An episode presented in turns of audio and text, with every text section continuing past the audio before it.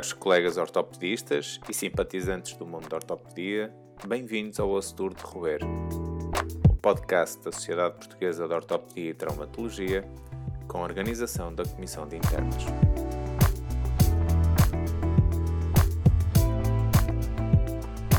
Este podcast teve o patrocínio da Alpha Sigma. Caros ouvintes, meu nome é André Vinha e sejam bem-vindos ao último episódio da primeira temporada do Osso Duro de Roer. Neste último episódio temos como convidados duas referências na área da patologia da anca. É por isso com muito gosto que apresento o Dr. Pedro Dantas, responsável da consulta de patologia da anca do Hospital Corri Cabral, coordenador da unidade de patologia da anca e bacia do Hospital CUF Descobertas e representante nacional na European Hip Society. Para debater o tema escolhido pelos nossos ouvintes, o Dr. Pedro Dantas convidou o professor Dr. Paulo Rego, coordenador do Serviço de Ortopedia e coordenador da Unidade de Patologia da Anca do Hospital da Luz, professor auxiliar da cadeira de Ortopedia e Traumatologia da Faculdade de Medicina da Universidade de Lisboa e membro titular da International Lip Society. Dr. Pedro Dantas e professor Dr. Paulo Rego, boa noite e muitíssimo obrigado por terem aceitado participar neste podcast. Muito obrigado, em primeiro lugar. Queria agradecer à CISPOT o amável convite para falarmos um bocadinho uh, sobre patologia da anca uh, neste podcast.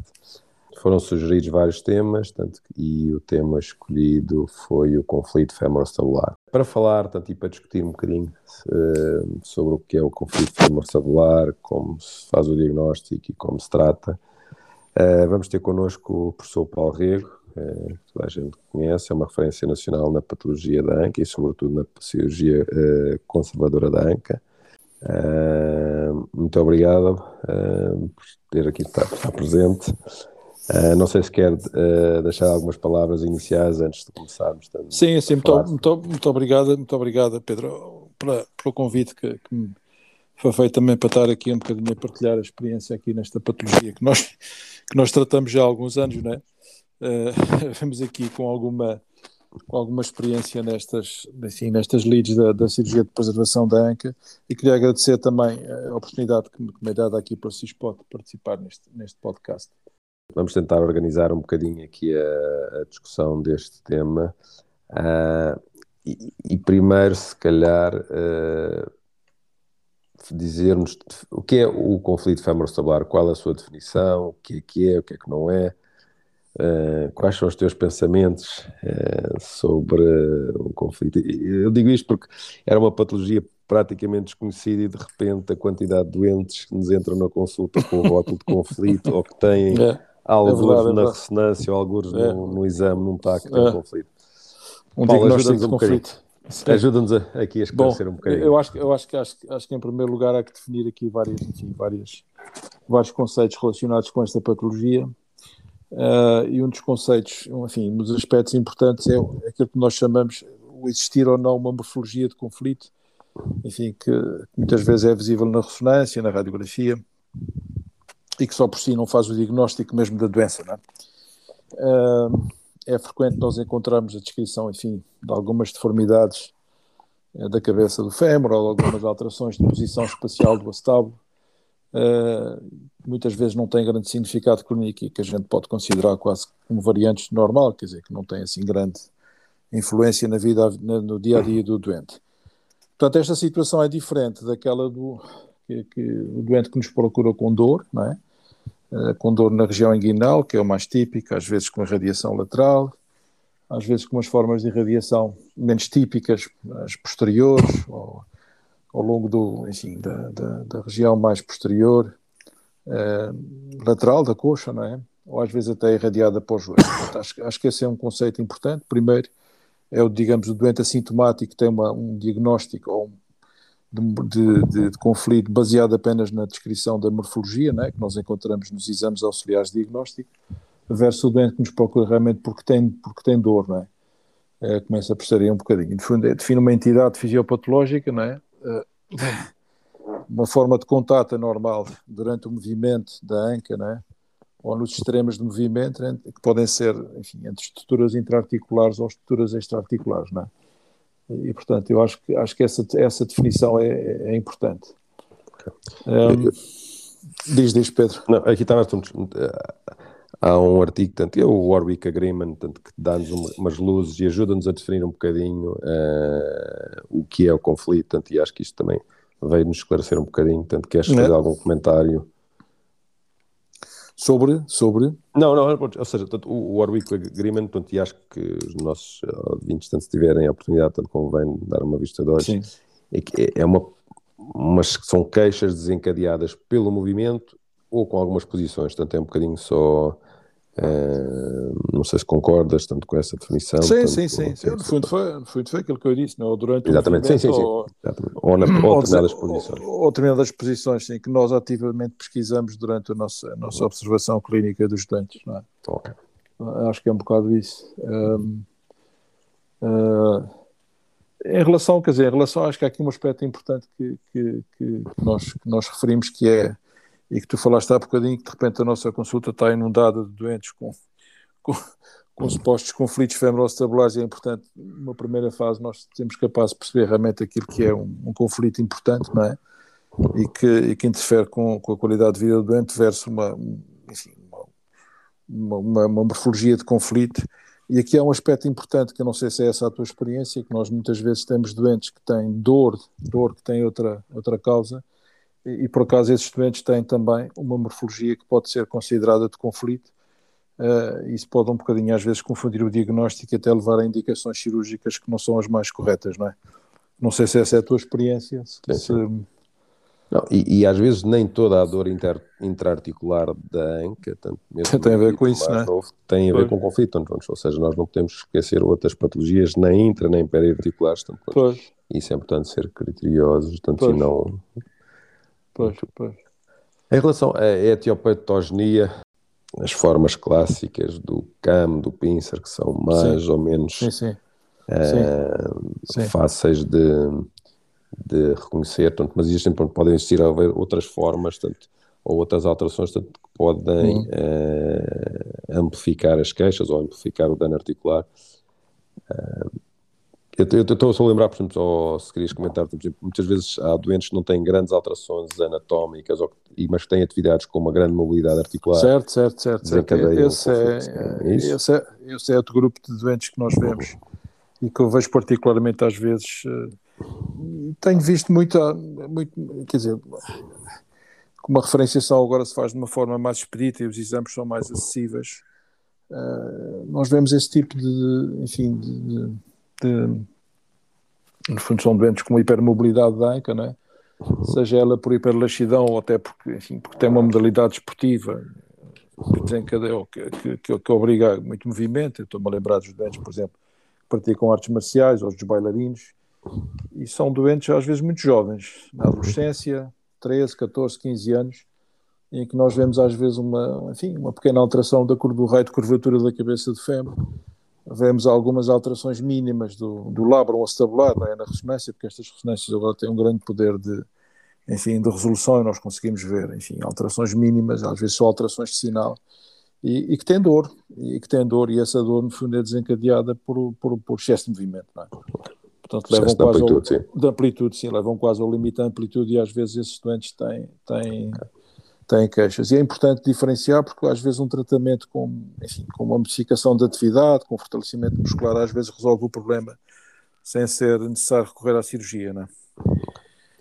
Um, às vezes também ponto, há outra situação também as alterações da versão, tanto pontos que também podem não ser sim, podem ser funcionais, por hiperlordose lombar, etc, etc. Isso leva-nos também aqui um bocadinho à, à, questão seguinte, que é o que é que a gente valoriza no exame objetivo do doente, não é? Aliás, mas, na, história, na, história, clínica e no exame exato, objetivo. Antes, sim. Que perguntas, o que é que perguntas a um doente uh, com uma suspeita de conflito femoral quais são as tuas perguntas e como é que orientas tanto a tua anamnese?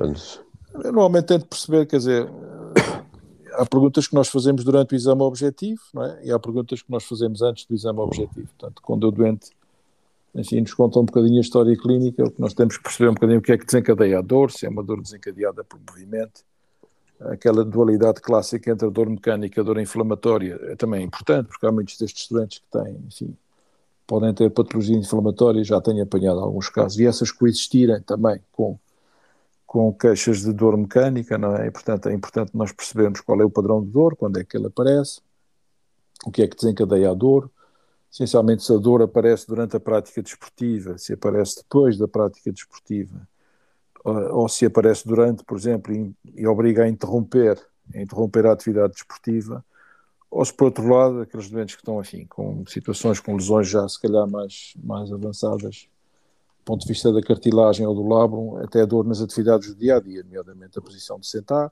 ou quando conduzem muito tempo.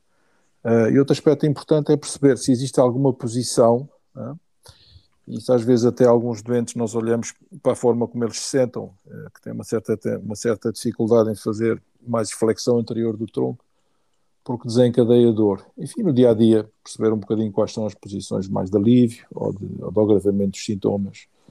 Uh, e depois, acima de tudo, uh, também perceber se, se, a dor é reprodutível, ou seja, se, se, é uma dor esporádica, que aparece, enfim, em determinadas situações particulares, ou se é uma dor que aparece durante, durante todo o dia. É? Uh, e aí, às vezes, é um bocadinho mais complicado nós fazermos a distinção entre aquilo que é a patologia inflamatória, por exemplo, é? e o que é só a patologia, só a patologia uh, mecânica desencadeada por estas alterações da morfologia. Acho que então, também é um bocadinho isto, tanto é o padrão da dor eu e não falei, a, a, a, localização. A localização sim, sim, sim. Eu tinha referido isso há bocadinho. Sim, sim, sim. sim. É uma... é, a localização mais anterior, quer dizer, e depois há aqui também, há, há sempre aqui uma certa dificuldade em nós percebermos porque às vezes há dores inguinais, não é? relacionadas com hernias inguinais ou pubalgias, isto aparece muito nos desportistas às vezes, não é? Um, a dor do conflito é uma dor que não é propriamente uma dor muito interna, é uma dor um bocadinho localizada na região média da virilha, às vezes um bocadinho mais lateral.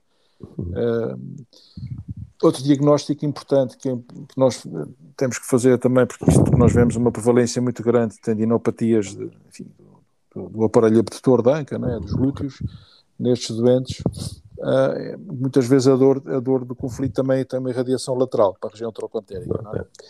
eu, eu, não sei, eu não sei se isso tem muito, um bocadinho a ver com o padrão ou com a localização da lesão do lábio e da cartilagem, se são lesões mais laterais e esses doentes apresentam queixas mais referidas ao grande trocântaro, não sei, não sei, mas a dor, essa, eu penso que essa associação não está descrita na literatura. Sim, sim, não, não, não está, não está. Mas, não pode, está, mas pode, pode, fazer sentido. Mas, não pode fazer sentido. Mas, mas, há alguns doentes em particular que têm muita dor trocantérica e é não têm dor nenhuma intraarticular, portanto, e às vezes, ou eh, fazendo uma prova diagnóstica infiltrando a articulação, a dor trocantérica desaparece, desaparece completamente. Portanto, desaparece, seja... desaparece, desaparece. E há doentes, e há doentes que referem às vezes um bocadinho uma dor mais, mais posterolateral, Uhum. que eu penso que é por sobrecarga enfim, do, do, do, do médio glúteo, mais na região posterior do, do bordo posterior do médio glúteo, na zona do piriforme, às vezes um bocadinho mais irradiada para a, para a chafadura ciática. Uh, e essas dores às vezes são difíceis de distinguir, por exemplo, os doentes que têm queixas da sacroilíaca, que é outra das articulações que, enfim, que nos pode baralhar aqui um bocadinho o, o diagnóstico, é? Nestas, em termos do padrão de localização da dor, às vezes é um bocadinho, é um bocadinho complicado distinguir. Aquilo, Sim, diz, ia dizer, aquilo que eu acho que quando nós vemos um doente pela primeira vez que tem dor só posterior, só posterior, uh, eu diria que a associação entre a dor posterior isolada e o conflito femoroacetabular, isso é um bocadinho a, experiência que eu tenho, que não é muito frequente, ou seja, é mais a, é mais a raridade, corresponde para aí 1 ou 2% dos casos, na maior parte dos casos é, é anterior ou lateral. Ou lateral. É.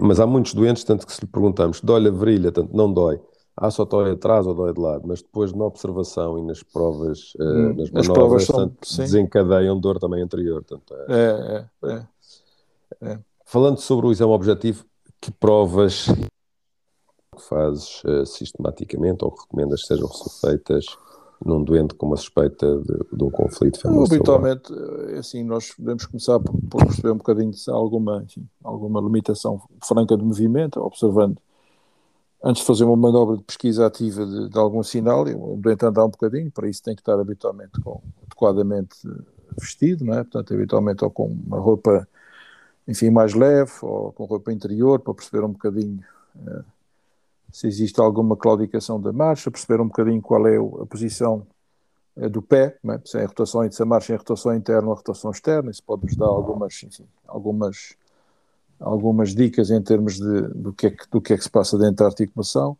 Um, e depois, claro, observar a forma como é que o doente se senta, se levanta. E uma das manobras que eu faço habitualmente, e que é logo a primeira, é deitar o doente entre o cúbito dorsal, não é? E, e, pedir para relaxar. Esta manobra às vezes não é fácil de fazer, porque os doentes contraem-se um bocadinho e têm um certo receio que nós uh, desencadeemos alguma dor mais importante. E observar a mobilidade passiva da articulação, não é? Portanto, devagarinho, fazendo a flexão até aos 90 graus, é, no fundo é a manobra de flexão de rotação interna, não é? uh, e de adoção, às vezes um bocadinho, e perceber qual é o limite da dor, em que desencadeia dor ou se não desencadeia dor. Um aspecto que eu tenho reparado é que eh, se tu tens, por exemplo, uma, uma alteração, enfim, um pincer, por exemplo, uma deformidade com hipercobertura do acetábulo, é que às vezes tens uma flexão e quando tentas fazer a rotação interna tens logo um bloqueio mecânico imediato, tens tipo um endpoint firme, não é? Uhum. Ao contrário daqueles doentes que têm deformidades mais mais ligeiras, digamos assim, em que o raio de curvatura não é, o ângulo alfa, digamos assim, se calhar para as pessoas perceberem, não é tão pronunciado, podes ter um bocadinho mais de rotação e a dor aparece antes do final do movimento, portanto, antes de tu atingires o final do movimento. Uh, e como tu disseste há bocadinho, uh, às vezes é preciso perceber que essa dor, uh, quer dizer, este tipo, este tipo, de manobra pode desencadear uma dor inguinal, às vezes desencadeia uma dor trocantérica e já vi casos em que desencadeia uma dor posterior eu diria que tenho algumas dificuldades, alguma dificuldade em, em categorizar um doente ou fazer um diagnóstico clínico hein, de conflito femoral-acetabular com uma manobra destas negativa. Há, outro, há outro grupo de doentes em que tu se pesquisares o movimento e perguntares, olha, mas, eh, tem dor? Ah, eu tenho dor, tenho dor. Então, mas é esta dor que eu trago aqui ao médico hoje, é esta dor que me incomoda todos os dias. Não, doutor, não é esta dor, esta dor eu nem conhecia, esta dor apareceu hoje aqui pela primeira vez. Portanto, isso põe-nos aqui, não sei se te acontece às vezes. Sim, sim, sim, sim. sim, sim. põe-nos aqui perante um problema um bocadinho mais. Não sei tu nesses doentes qual é a tua, qual é a tua abordagem o, que é que te passa pela cabeça quando vês um doente deste? Eu fico sempre um bocadinho é, apreensivo. Uh, apreensivo e a pensar que às vezes temos ressonâncias muito típicas, não é? Com aqueles achados todos. Sim, sim. E, e, depois, se calhar, a dor não é bem dali, portanto, nós temos que ir à procura também de outras causas sim. Eh, para essa dor. Tentar essa reproduzir dor. a dor do doente. Tentar reproduzir a dor do doente, exatamente. exatamente. É um bocado isso.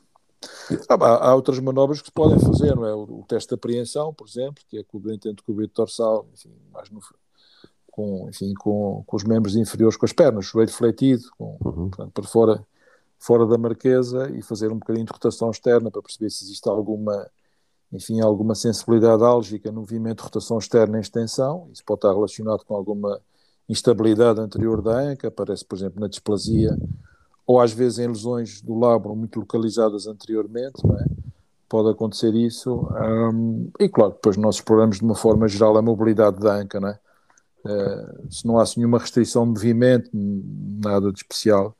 Uh, para mim, esses são os testes mais, mais, mais importantes. Não sei se, se há mais algum que tu consideres também importante. Eu, eu associo um que é o DIRI, que é o Dynamic Internal Rotation Test, ou seja, é a mesma coisa que é o teste de conflito, só que fazer de uma forma dinâmica uh, e vamos fazendo adução e rotação interna e ver quando é que uh, desencadeia a dor. E faço também o Dexrit, que é o Dynamic External Rotation. Sim. E provavelmente... No fundo, é, no fundo é no arco de flexão, Exatamente, rotação sim, interna ou rotação externa. Exatamente, sim, interna, sim. externa. É, Pronto, é e, isso, é. é, e, É. e pode, ou seja, o Dexrit sempre pode desencadear dor nas lesões mais laterais do lábio, portanto, alguns em cadáver, e o diri mais anterior ou anterosuperior, portanto, pode Oh, E dirias que isso está associado a algum tipo de morfologia em, em particular? Por exemplo, doentes que Eu- tenham deformidades de cano mais laterais ou isso? não sei, eu Eh, acho que Dor na, dor na, na rotação externa e na abdução, por exemplo? Ou... eu acho que os pincers dói muito quando se faz o Dexrit ou Certo. quando se faz Concordo. o Faber, que é a flexão e abdução. Portanto, tem mais E- a ver, é uma lesão mais circunferencial. É, mais uma lesão mais circunferencial. do labro, portanto, e provavelmente nestas manobras de, de alguma flexão e rotação externa, acho que conseguimos desencadear mais queixas. Muitas vezes. Isto são, isto, ou seja, há alguns estudos em cadáveres que mostram que, que alguns testes de rotação externa põem mais tensão no labro superior, mas não, isto são manobras que acho que devemos fazer, mas, mas também valem o que valem, não, não, não ajudam-nos no diagnóstico. Ajuda um bocadinho, sim. sim. Eu, para mim, eu, para mim, sabes, aquilo que eu valorizo mais é mesmo se, se nós conseguimos reproduzir a dor que o doente sente no dia a dia, sabes? Eu acho que esse é o. Exatamente. Esse é o, digamos, é o sinal que me chama mais atenção. E eu também gosto de ver em termos de limitações de, das rotações. Portanto, um doente que tem mais rotação, tipicamente estes doentes, sobretudo nos campos, têm mais rotação externa do que rotação interna. Portanto, e comparar isso com o outro lado também. Portanto, é. É, não sei se. Portanto, isto também pode, ter, pode também estar relacionado com alterações da versão, portanto, mas eu gosto pode, de medir, pode, gosto de medir as rotações internas e ver. Uh, e, e, às vezes, quando há grandes limitações da rotação interna, provavelmente já estamos noutro campeonato, ou seja, já estamos mais na patologia degenerativa, uhum. artrósica, denca. Uhum. Certo, certo, certo. São, uhum. Acho que é... ah, em termos de exames complementares, o que é que um doente com uma suspeita de conflito? Eu, essa questão é muito, é muito importante e, e relevante. É, é, assim, nós, nós, nós fizemos um consenso aqui, o Lisbon. Uh, uh, consensos, não foi sobre, sobre a patologia da ANCA e definimos, eh, nós, quer dizer, eu, tu e um grupo de outros cirurgiões, de, enfim, é de radiologistas, de vários, Lisbon Agreement, sim, de, vários, de, várias, de várias nacionalidades, chegamos à conclusão, isso foi bastante debatido, levou quase seis meses a chegarmos a conclusões, eh, enfim, eh, práticas, que os exames importantes são, são, quer dizer, pelo menos uma primeira abordagem, a radiografia anteroposterior da bacia, não é? E a incidência... Em uh, eu habitualmente a primeira radiografia sem ser em carga, portanto, em, entre cúbito dorsal. Um, eu peço logo em carga. Eu, seja, a radiografia em carga, sim. Eu quando peço em carga, porque não sei, acho que, não sei, mas é, é debatível. Não, é debatível, eu acho que se devem fazer as duas, Sim. mas isso já, já é. passa, enfim, nós aí Sim. normalmente estamos à procura de outro tipo de coisas mais subtis, não é? Exatamente. Sim, não, não propriamente uma deformidade que se veja na radiografia. Portanto, uma radiografia anteroposterior da bacia e uma radiografia de perfil.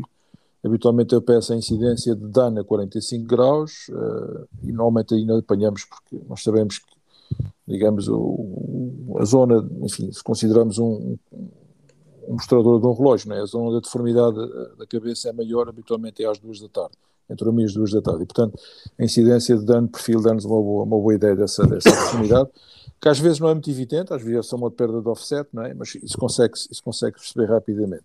Numa primeira fase é isso, é isso que eu faço. Depois, hum, quando existe deformidade e quando existe clínica, eu penso que é importante a ressonância magnética, não é? a ressonância magnética, nos estándares atuais, deve ser feita com um protocolo radial, é? portanto, com imagens de boa qualidade, pelo menos um Tesla e meio. Uh, nós começamos muito por pedir, uh, recordas-te, na fase inicial pedíamos muito com infiltração.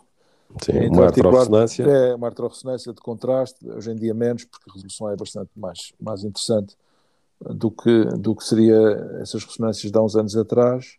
Uh, isso possível com medição da anteversão uh, dos colos de fêmur, de uma vez que o doente faz essa, uh, faz essa ressonância e nós conseguimos fazê-la no mesmo, no mesmo tempo, portanto, utilizar. Não tem que estar a fazer outro, outros exames e, portanto, complicar mais o estudo, portanto, fazer logo essa determinação numa primeira, numa primeira evolução. E eu aqui, Pedro, queria, queria ouvir a tua opinião sobre a, questão de se fazer a ressonância com tração ou não, porque isso é um assunto que tem sido debatido ao, ao longo dos últimos tempos eu pessoalmente não, acho que não tem grande utilidade na, fase do conhecimento em que nós estamos. Não sei qual é, é a tua opinião sobre isso. Eu faço, se não é sistematicamente, é quase sistematicamente uma ressonância num aparelho de 3 Tesla, ou seja... 3 Tesla, sim, sim, sim. É hoje que eu faço também. Sim, sim, pelo menos sim. aqui em Lisboa temos já vários... Sim, vemos vários, vários hospitais com isso. Sim, vários hospitais com esta tecnologia, tanto então, e tem já protocolos mais ou menos standardizados que incluem os radiais e gosto também de ver sempre uma sequência pélvica, ou seja, temos um, uma sequência que veja a bacia toda, porque muitas vezes há patologia periarticular que nos pode escapar. Ou das sacroiliacas. Ou das sacroiliacas, exatamente. Muitas vezes uma sacroiliite é, é visível numa ponderação, um fat suppression de, de toda a bacia, podemos ver se uhum. existe uma, uma endometriose, uma patologia. Ou seja, há muita patologia que periarticular e que pode ser revelada aqui. Sim, como... até a patologia trocantérica, é. não é? Exatamente. Esborcites, tendinopatias, rupturas. Sim, eu, em relação à atração, tanto, eu, não, eu não costumo fazer, pedir, hum. e acho que num aparelho 3 Tesla, tanto acho que não é, eu também acho que não é acho, necessário. Mas não, acho, que não, acho que não é necessário. Tanto, acho que não é necessário. E, e, já a posição, tanto em que é feito o exame como a ligeira rotação interna do membro, muitas vezes é, causa algum desconforto ou muito desconforto causa, a alguns causa, doentes. Causa. Uh, estarmos a adicionar a tração, não sei se seria se é uma grande mais-valia. Há colegas que defendem, mas eu, eu também acho que não, não, não, não terá grande interesse nesta fase hum. enfim, da, do conhecimento. Avançando Sim. aqui um bocadinho para o tratamento, ah, quando, quando é que pões colocas a indicação cirúrgica e que, porquê e quais, ou seja, quais são os doentes que, que devem ser operados, quais são os doentes que provavelmente não beneficiam da cirurgia ou quando é que indica? Bom, aqui, sim, aqui há uma questão, aqui há várias questões a ter. Primeiro é o perfil do doente, não é? o tipo de atividade que o doente tem, quando é que tem sintomas, eh, que nos leva ao ponto seguinte, que é a expectativa do doente, não é? Uh, que nos leva ao ponto seguinte ainda, ainda, que é a idade do doente, não é? que é outro aspecto importante. Uh, e o último aspecto que eu acho que também é muito importante nós considerarmos, para além das alterações morfológicas, que devem ser muito bem definidas, quer dizer, quando não tem alterações morfológicas, eu penso que nós com a cirurgia não vamos conseguir modificar nada em concreto, não é? A menos que, que exista uma lesão, por exemplo, uma lesão do lábio, isolada, não é? Eh, mas que também não é assim muito frequente haver-se na ausência de alterações, de alterações, morfológicas significativas. Uhum.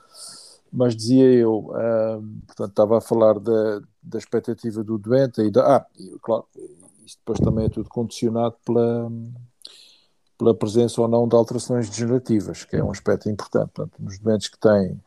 Eu penso que existem três fatores importantes de prognóstico eh, enfim, que nos podem fazer esperar um resultado melhor, ou pior ou melhor nestas cirurgias. Um é a idade do doente, a idade enfim, cronológica, não é? Portanto, doentes com idades superiores a 50 anos, 45, 50 anos, a indicação, enfim, uh, não quer dizer que não seja que seja que seja sempre assim, né? mas nós devemos, enfim, avançar com a indicação com um bocadinho mais de cautela, segundo a presença de alterações degenerativas, né?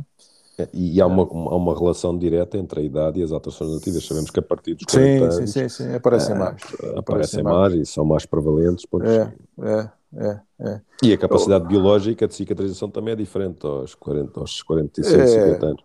É diferente, é. é. Isso, é, isso é mais ou menos a experiência que existe, um modo geral, na literatura. Sim, sim. E, okay. é, tenho essa, e a minha experiência também. Eu revi há uns sim. anos atrás uma série importante de doentes, uh, precisamente os fatores de menos bom resultado funcional era precisamente a idade, uh, a idade do doente e a presença de alterações degenerativas. Isso é claro, e tem, tem significado estatístico, não é? Um, e depois, um aspecto que eu já agora falava e que eu não sei se vais concordar comigo ou não, tem um bocado a ver com o giro da expectativa do doente em função do tipo de dor que tem. Ou seja, doentes que têm dor há não muito tempo, que têm dor típica, que têm deformidade típica e que a dor do exame objetivo corresponde à dor uh, do dia a dia, esses doentes têm uma probabilidade maior de ter um resultado bom com a cirurgia. Aqueles doentes que têm poucas alterações, que têm dor crónica, às vezes irradiada de forma atípica, eu acho que é preciso ter mais cuidado com a indicação que se põe eu nesses doentes, tal como tu disseste há bocadinho, eu habitualmente uh, faço sempre uma infiltração intraarticular diagnóstica com, com anestésico é? local, só para perceber se de facto aquela dor uh, melhora, é? se a dor é intraarticular isso melhora, não é? Uh, há um estudo que nos diz que quando esse, quando esse teste é positivo, ou seja, quando a dor desaparece, aumenta a probabilidade do êxito da cirurgia de forma significativa. Eu também tenho um bocadinho em conta a deformidade portanto, e a nossa capacidade de corrigir, ou seja, claro, é, claro. nós se calhar somos mais eficazes tanto em corrigir os campos é, do que os pinças, provavelmente, sobretudo pinças complexos, portanto, isso também. E, e a outra situação é provavelmente a associação com a progressão da cartilagem é muito maior do que o pincer, portanto seguramente, seguramente, sim, sim, sim. Vamos fazer intervir, se calhar, mais num caso do que num pincel. Sim, sim. Uh, okay. O Pedro, posso pôr só aqui uma questão, uma sim, dúvida sim. que tinha, uh, a pessoa ver aqui um bocadinho a tua opinião. Parece muito, eu acho que há alguma confusão sobre estas questões. Uh, nos doentes muito jovens, quer dizer, doentes que ainda não atingiram a maturidade esquelética, uh, eu às vezes vejo, eu quando digo não atingiram, quer dizer, quando tem, sei lá, 13 anos, 14, por exemplo, uhum. quando tu vês uma deformidade assim importante, uh, mas sem grande repercussão a nível, enfim, da cartilagem, na ressonância não vejo grande amolecimento da cartilagem, não vejo muitas alterações. Uh, doente com poucos sintomas, qual é a tua, qual é a tua atitude perante esses doentes? Uh, mais interventiva, menos interventiva, modificação de atividades? Ou seja, se, se, o doente tiver um CAM e começar com sintomas mesmo precocemente e, e que eu tenha a certeza que esses sintomas venham do campo, portanto a minha atitude é explicar que tem uma deformidade, que essa deformidade uhum. provavelmente ainda está em formação até o fim do, do, do crescimento, ou seja, até o encerramento da FIS, uh, e manter estes doentes tanto debaixo do olho, tanto e, uh, alterar tanto atividades com grande amplitude articulares, nomeadamente flexão e rotação interna repetida, agachamentos, tanto uh, eu geralmente não fujo um bocadinho de tratamentos cirúrgicos antes da... No, da maturidade esquelética, não é? Sim, sim, sim. sim. Tudo, nos conflitos, nos conflitos. Nos conflitos, sim, sim, sim, claro, claro, sim, claro, no conflito. Claro, É um bocadinho... Um... Agora, estes doentes são doentes, tanto se desenvolvem queixas muito cedo... Vigiar, vigiar. Uh, vigiar, vigiar, vigiar, vigiar, vigiar, vigiar. É, eu tenho essa experiência, sabes, e tenho encontrado às vezes nos doentes com 18, 19, 20 anos com deformidades CAM grandes, uh, às vezes uh, que nós ficamos na dúvida se devemos intervir ou não, e pronto, justificam as queixas e se há alterações na, na, na, ressonância, e quando nós intervimos já às vezes vemos lesões da cartilagem muito significativas, muito significativas, com delaminação, já lesões com exposição do osso subcondral, às vezes em doentes bastante jovens. Portanto, Portanto, às vezes, é, é apanhá-los antes. Apanhá-los antes. É. Esse é o golden, é o, golden, é o é. momento de, dourado para a gente conseguir resolver o problema. E o problema é, pois, às vezes, eu já fui menos agressivo, tanto em relação aos doentes novos, tanto com camas grandes e com algumas alterações exatamente, da. Exatamente, é isso mesmo. Uh, houve uma altura em que uh, esperava terem mais sintomas, ou seja, têm de ter alguns sintomas, tanto, mas muitas vezes o que discuto é se vale a pena operar com menos sintomas aí com uma articulação mais saudável ou aguardar mais uns anos, tanto e operar com mais sintomas e com uma articulação mais estragada. Pronto, é muitas vezes essa a pergunta que ponho ao doente e aos pais e discutimos. Pois, pois. Tínhamos muito que... mais coisas. É, eu ia dizer, eu acho que apesar de tudo, quer dizer, com o state of the art da artroscopia, acho que nós conseguimos resolver problemas grandes com pouca invasão e, portanto, a cirurgia não é assim tão, não tem uma recuperação tão complicada e tão, enfim, tão, tão não é uma cirurgia tão major que não, que não vale a pena discutir esse, esse ponto que tu disseste. Acho que sim, acho que sim. Acho que sim. Aqui uma última pergunta era onde e como aprender sobre conflito e sobre cirurgia da, da anca? Como é que é que recomendas atualmente? Tanto alguém que, que esteja interessado em aprender mais sobre Bem, há muita, há muita coisa escrita e publicada, a começar por aqueles, hum. enfim, por aqueles artigos que nós falamos aqui, não é? Uh, alguns livros que, sobre, sobre esta matéria, um, penso que é um livro muito interessante que foi publicado há dois ou três anos sobre a artroscopia da anca, especificamente, e sobre, sobre o conflito femoral Há um livro do nosso colega Oliver Marinho, que fez exatamente, até um livro, sim, que é um livro de texto inteiro sobre o conflito femoral. Penso que há muita literatura. Sim, sim. Eh, Mas além questão... da literatura, aqui, aqui o, que, o, que eu, o que eu estava a, a tentar, uh, seja, a literatura é, é, acessível a todos, tanto uns leem mais, outros leem menos, hum. tanto, mas prática uh, clínica. Para a prática parte clínica. prática clínica, pois. tanto o que é que recomendas ou que é que, como é que achas que se pode aprender e onde? Ah, eu acho que é assim, o primeiro é aprender a fazer o diagnóstico, portanto, é acompanhar, uhum. enfim, algum colega que tenha alguma experiência nesta área, não é? Porque, porque enfim, e que tenha referenciação, porque tu sabes que às vezes, e mesmo para nós, nesta fase que fazemos patologia da ANCA, às vezes não, não, não quer dizer, não, não, tenho 100% da minha consulta, não são conflitos femoral-estabulares, não é? Como é evidente. Sim, sim. Mas há, enfim, acho que procurar um centro que tenha alguma experiência, não é? Com um colega que tenha a ver, perceber, entender o mecanismo, exame objetivo, eh, enfim, estes conceitos todos básicos sobre isto. E depois, claro, existir algumas cirurgias, não é? Acho que é importante, é importante a, frequência de curso de cadáver, não é? Uh, então, todo esse aspecto, no fundo, não difere muito daquilo, da curva de aprendizagem que nós fazemos com, enfim, noutras áreas, não é? Nomeadamente do joelho, ou do ombro, ou o que seja.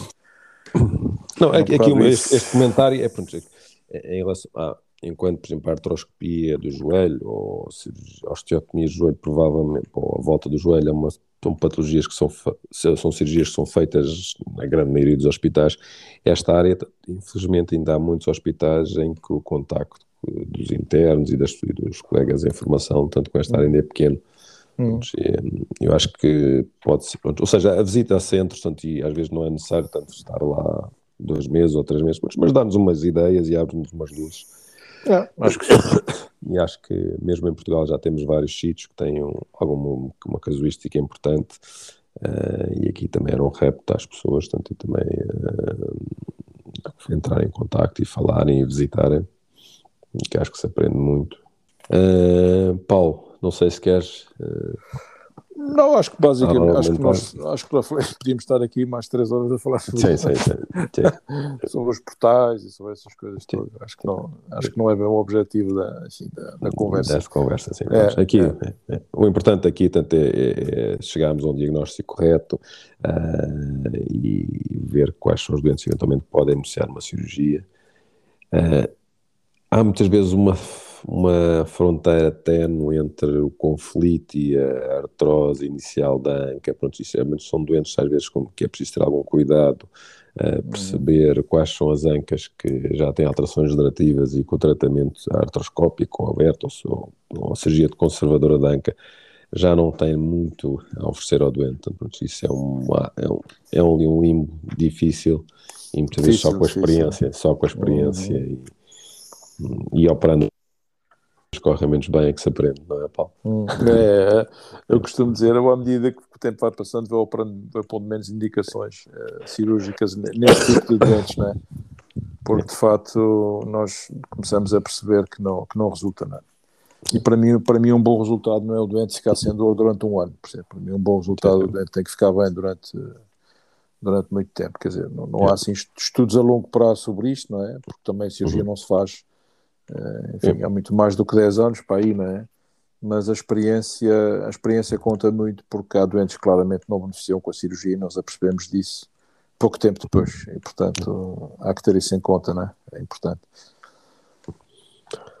Paulo, muito obrigado. Okay. Uh, Obrigado, Pedro. Obrigado. presente. Uh, e acho que podemos dar uh, por terminado este, este doce, osso duro de roer, está bem? Um okay. grande abraço.